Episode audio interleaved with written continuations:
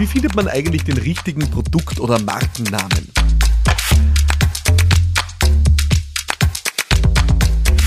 Erik äh, schreibt mir auf Instagram, wie finde ich den richtigen äh, Produktnamen? Wie gehe ich methodisch vor, um den richtigen Produktnamen auf die Zielgruppe bezogen zu finden? Äh, Erik äh, ist in der Getränkebranche und äh, schickt mir diese Frage und ich habe wirklich Lust darauf, sie zu beantworten weil ich in diese Diskussion natürlich extrem oft reinkomme. Ich habe ja viel auch mit Startups zu tun, Menschen, die neue Produkte, neue Marken äh, herausbringen und ich erlebe oft, dass die sich den Kopf zerbrechen, unendlich, ja, äh, was ihren Markennamen angeht. Äh, und ich sage immer, entspannt euch, Freunde, weil die Wahrheit ist, äh, egal mit welcher Marke ihr auf den Markt geht, sie bedeutet am Anfang nichts.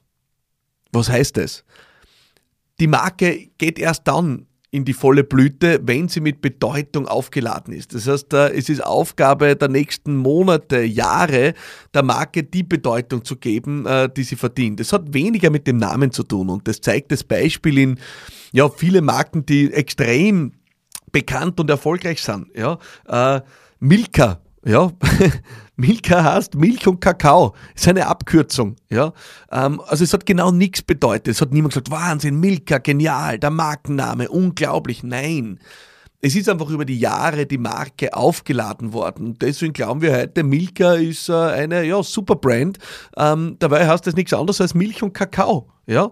Ähm, die Edeka, ja, Edeka mit den genialsten äh, Werbespots ausgestattet äh, an vielen Stellen, ja, äh, heißt, ich muss es fast ablesen, äh, Einkaufsgenossenschaft der Kolonialwarenhändler, ja, ähm, im Halleschen Torbezirk. Das heißt Edeka. Unglaublich, oder? Wie Leder, ja, äh, wie Leder heißt äh, wie Leder. Ja, Hanuta, die Haselnusstafel, auch eine Abkürzung. Ja, das heißt, Marken sind oft weniger aufregend, als wir glauben würden. Da sind nicht Leute gesessen und haben gesagt, um Gottes Willen, was machen wir, was erfinden wir da? Sondern die haben ganz banale, ich würde fast sagen, schlicht primitive Abkürzungen gewählt äh, von Dingen, die sie ausdrücken wollten. Und diese Dinge sind am Anfang für nichts gestanden. Ja? Das heißt, egal, was du an Markennamen in deiner Zielgruppe etablierst, das wird am Ende daran liegen, womit lädst du diese Marke auf, mit welchen Werten lädst du sie auf, mit welchen Geschichten lädst du sie auf, äh, wie ist diese Marke erlebbar, äh, was passiert, wenn ich bei deiner Getränkemarke zu einem Fest, äh, zu einer Veranstaltung komme, wo deine Getränkemarke präsent ist, was für eine Art von Fest ist das, ja, wie ist die Marke dort inszeniert, was, welche Kleidung tragen die Menschen, die die Marke ausschenken, was ist für eine Dekoration rund um die Bar? In welchen Gläsern wird das eingeschenkt? Wie ist das äh, Gefühl, wenn ich diesen Cocktail oder das Getränk überreicht bekomme? Wenn wir an ein Corona-Bier denken, äh, woran denken wir als erstes? Na bitte an die Limette obendrauf, ja, ähm, die wir dann, die wir dann äh, in die Flasche reindrücken, ja. Also das ist eigentlich das, worum es geht. Es geht wenig um den Markennamen. Der Markenname soll so sein, dass er gut in den Sprachgebrauch deiner Zielgruppe übergehen kann. Ja? Und auch da hast du natürlich die Möglichkeit, dann äh, kompletten Kunstnamen zu verwenden oder eben äh, was Generisches äh, zu verwenden, ähm, um da breiter zu sein. Aber ehrlicherweise kommt es darauf weniger an. Und das sollen dir diese historischen Beispiele äh, zeigen. Ja, Billa, äh, billiger Laden. Also wir merken, manche äh, der größten Marken, die wir kennen, äh, sind ja teilweise in ähnlichen Zeiten entstanden. Da war die Kreativität wenig ausgebaut. Das waren Leute, die haben sich vor allem auf ihr Geschäft konzentriert. Die haben ihren Nutzen vor allem äh, ja, in der Art ihres Geschäfts gesehen und weniger in der Marke. Das heißt, die haben sich gar nicht damit aufgehalten, äh, da groß in die Marke zu investieren, haben gesagt, okay, was ist die Abkürzung von den Dingen, die wir da ausdrücken? Zack, die Marke ist erledigt. Ja? Ähm, und haben sich dann darauf konzentriert, das, was sie da tun, herausragend zu machen. Ja, im Fall von Billa, äh, einer der ersten Supermärkte, die dieses Supermarktkonzept äh, äh, mit dem Regalkonzept, mit der Selbstbedienung etabliert haben. Das war der wahre Nutzen. Das heißt, was ich dir raten möchte, und das ist wirklich der entscheidende Punkt, versuch dich nicht in den Debatten über Marke ja, davon abzulenken zu lassen, worum es eigentlich geht. Und das ist deinen Kundinnen und Kunden, deinen Konsumentinnen und Konsumenten Nutzen zu stiften. Und jetzt sagst du vielleicht, na Moment, aber Getränkemarke Nutzen stiften ist Durststillen. Nein, das ist es nicht. Was ist der emotionale Nutzen, den du deiner Zielgruppe stiftest? Was ist das Gefühl, mit dem die am Ende des Tages weggehen? Ja? In was für einer Haltung sind die, wenn sie dein Getränk konsumieren? Ja? Fühlen sie sich äh, ja, entspannt? Fühlen, sind sie lustig drauf? Äh, haben sie das Gefühl, äh, sie tragen was bei, weil du äh, bei deiner Getränkemarke besonders nachhaltig produzierst oder äh, auf Bio achtest oder whatever? Ja? Also was ist der emotionale Nutzen, den du da stiftest?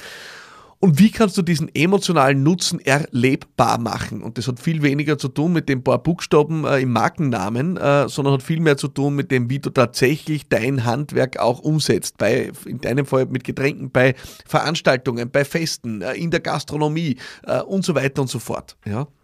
Das heißt, die Konzentration auf den echten Nutzen ist der viel entscheidendere Punkt. Ähm, und darum rate ich allen Unternehmerinnen und Unternehmern, die am Anfang stehen und sagen, ja, ich kann aber noch nicht anfangen, weil ich habe noch keine Website oder ich habe noch kein Logo. Geh bitte, ja, ähm, ganz ehrlich, äh, es gibt so wunderbare Beispiele auf dieser Welt, äh, die so erfolgreich funktionieren und wirklich grottenhässlich sind. Also ich weiß nicht, äh, die Ästhetik der Buzzfeed-Seite äh, erschließt sich mir nicht, aber offensichtlich funktioniert's. Ja? Ähm, also es gibt unendlich viele Beispiele. Wenn der Nutzen stimmt, dann ist die Marke äh, und all das Ding sekundär. Kann ich damit dann einen großen Hebel reinbringen, weil ich es richtig mache? Na, selbstverständlich. Ja? Aber äh, der Punkt ist am Anfang, ist die Marke oft äh, ja, weniger entscheidend. Warum? Naja, weil sie ja ohnehin in den meisten Fällen nicht mit Pomp und Trara mit Millionenbudgets eingeführt ist, dann ist das natürlich was anderes, ja, sondern ja völlig abseits jeder Bekanntheit äh, stattfindet. Und das wird wahrscheinlich auch, wenn ein Startup sein Produkt launcht, der Fall sein. Und deswegen äh, muss ich sagen, der Name ist relativ. Die Frage ist, was ist die Bedeutung, die du den Dingen gibst? Und äh, das kann jeder und jeder, der heute zuhört, auf sich übertragen. Ja. Ich habe mein Unternehmen, mein erstes Unternehmen Campaigning-Büro genannt. Warum? Weil ich mir einfach gedacht habe, ich bin der Erste, der äh, eine Campaigning-Agentur gründet äh, und deswegen sage ich einfach, der Name ist Programm und das werden Sie vielleicht dann irgendwann im Laufe der Jahre und so ist es natürlich auch eingetreten, äh, viele auf die Fahnen heften, dass sie auch Campaigning machen aber niemand hat mehr den Mut gehabt, das äh, in den Firmennamen zu setzen und zu sagen, das ist das, was wir tun. Und damit ist immer klar, wer sind die Follower und wer sind die, die vorangegangen sind. Also äh, ich habe ein Statement gesetzt in der Marktbearbeitung, aber die Marke an sich hat am Anfang nichts bedeutet. Ja? Und das gleiche gilt für die anderen Marken, die ich geschaffen habe. Also es ist am Ende die Aufladung, äh, die du stattfinden lässt über Monate und Jahre, die Marken dorthin bringt, äh, wo sie am Ende sind. Und deswegen äh, ich würde mal vorschlagen, wenn du Getränkenamen bist, dann hätte ich folgenden Vorschlag, trommel eine nette Runde an äh, Freundinnen und Freunden, an vielleicht Kundinnen und Kunden äh, zusammen, die dein Getränk schon großartig finden äh, und dann stell ein paar Kisten von deinem Getränk in den Kühlschrank, dann leert ihr die gemeinsam und dann geht's einfach in ein Brainstorming und was ihr am lustigsten findet, das nehmt ihr. Ähm, dann schaut ihr am nächsten Tag, ob ihr es noch immer lässig findet und wenn ihr es noch immer lässig findet, dann go for it. Und dann investiere 100% deiner Energie in das Aufladen deiner Marke. Marke, weil das ist es, was am Ende entscheidend ist. Ich hoffe, diese Antwort, äh, lieber Erik und alle, die zuhören, hat dir geholfen. Äh, Erik hat mir die Frage geschickt über Instagram. Wenn du Lust hast, äh, tu das auch. Oder schick's mir auch über Facebook, über LinkedIn über WhatsApp an 0676 333 1555, dann ist deine Frage vielleicht bald hier in der Sendung. bis dorthin freue ich mich sehr, wünsche dir alles Liebe und sag bye bye.